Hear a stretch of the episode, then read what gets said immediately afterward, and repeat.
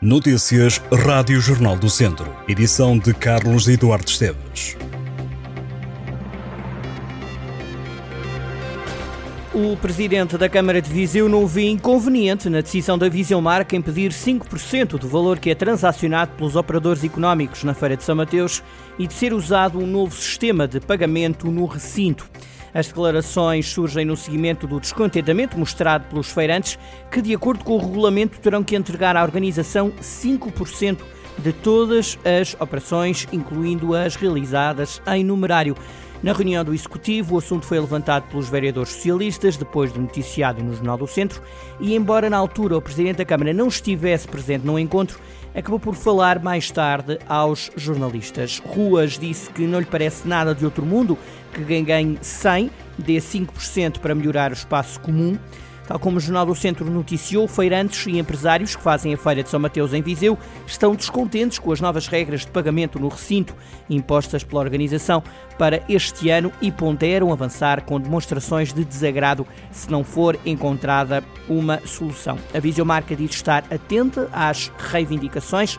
O assunto vai ser debatido na próxima Assembleia Geral, marcada para segunda-feira. Até lá ficou a promessa de reuniões entre Viseu Marca e operadores. A Feira de São Mateus abre portas a 10 de agosto e estende-se até 21 de setembro. Entretanto, os concertos e outras iniciativas previstas para comemorar os 900 anos do Fural de Viseu foram adiados por causa das previsões de chuva, mas o cortejo histórico vai acontecer à mesma na tarde deste sábado. O desfile arranca mais cedo do que o previsto, para não coincidir com os festejos do campeão da Primeira Liga.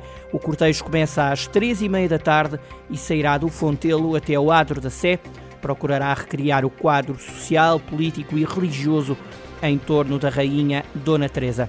Sábado é o primeiro dia das comemorações dos 900 anos do Foral de Dona Teresa, concedido a Viseu comemorações que se vão estender até ao dia 31 de outubro, data do nascimento em Viseu do rei Dom Duarte. O concerto de Teresa Salgueiro, que iria acontecer depois do desfile, foi adiado por causa da previsão de chuva forte e será remarcado para outra data, acontecendo no Rocio. No desporto, handball, a equipa do Académico de Viseu recebe o Artística da Vanca este sábado às 6 da tarde. Em jogo poderá mesmo estar a ida ou não dos vizienses ao play-off de despromoção. O treinador do Académico reconhece que o horário do jogo não é o melhor, porque à mesma hora vai ser discutido o título de campeão nacional de futebol. Rafael Ribeiro diz que o jogo deste sábado contra o Avanca é mais importante para o Académico. Sobre o Artística, Rafael Ribeiro assume que é fisicamente superior ao Académico. A partida para este jogo, o Artística da Banca tem mais 4 pontos do que o Académico de Viseu. Os academistas têm também pior ataque e pior defesa em relação ao adversário deste sábado. Cinco alunos do Politécnico de Viseu venceram a sexta edição do concurso de empreendedorismo do projeto Link Me Up, com a proposta de uma ferramenta tecnológica para ajudar na autorregulação de pessoas autistas, ou seja, na compreensão e no controle das emoções que estas pessoas sentem, como o stress, a ansiedade ou a frustração. A proposta desenvolvida pelos estudantes Eva Pinto, Gonçalo Augusto, Pedro Silva, Gabriela Redes e Margarida Reis foi desenvolvido em parceria com a Associação Portuguesa Voz do Autista. Cerca de 80% dos alunos da Escola de Hotelaria e Turismo do Douro, em Lamego, têm conseguido fixar-se na região graças à melhoria das condições no setor. O número foi avançado pelo diretor da escola.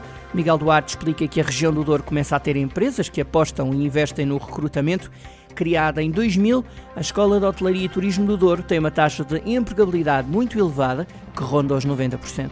Depois de um decréscimo da procura devido à pandemia, a Escola de Hotelaria e Turismo do Douro tem a média entre 180 e 200 alunos por ano.